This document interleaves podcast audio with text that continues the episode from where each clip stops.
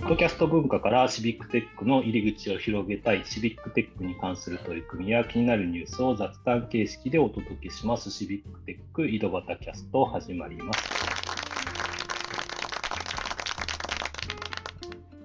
今日も岐阜の石井と岐阜の堀川さんで、えー、今日はお届けしたいと思います。堀川さんよろしくお願いします。よろしくお願いします。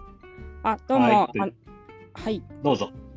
はい、どうも。えー、っと、 Code for 岐阜手芸部から来ました部長の堀川と申します。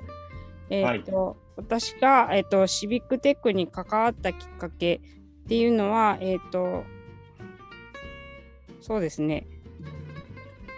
まあ、本当は忘年会に参加したのがきっかけはいはい、忘年会に参加した。どんな忘年会だったんですか？えっ、と、石井さんと、私ね。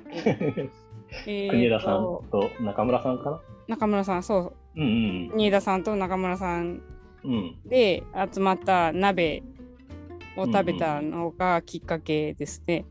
うんうん。はい。いやいや、結構昔になりますよね。はい。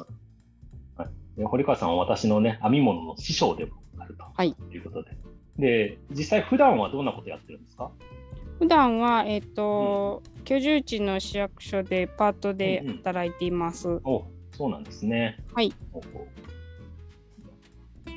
で、えっ、ー、と、今、あのー、今度ですね、ミートアップをやると思うんですけど、堀川さんはその中で何をやってみたいですか？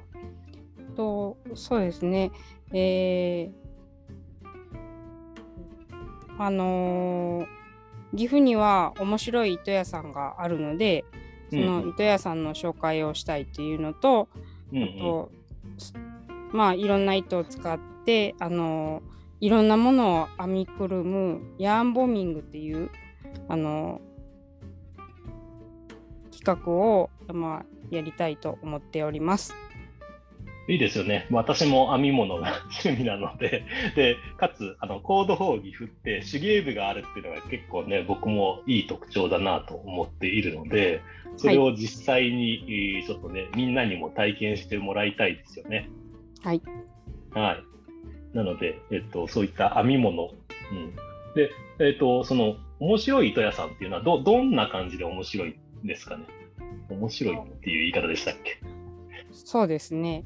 うん、まずその糸に惚れ込んだあの店の店主さんがとても面白い方なので、うん。うん、そのその方のその糸に対する愛情とその愛情を注いだあので答えてくれた糸たち素敵な糸たちって見ら、うん、一日見るだけでもやっぱり糸好きにはたまらない企画うん、そうそうなんですよね。で、はい、あんまり糸に興味ない人でも面白いお店ですよね。そのあそうですね。こんなのもあるんだみたいな感じで、そうですね。こういうのもあるのかとかって。うん、そうそう。なので、えっと、ぜひね、あのー、そういうの体験してもらいたいなって思いますよね。なんか単純に別に手芸はやらなくても、ああの糸を見るだけでも結構楽しいですよね。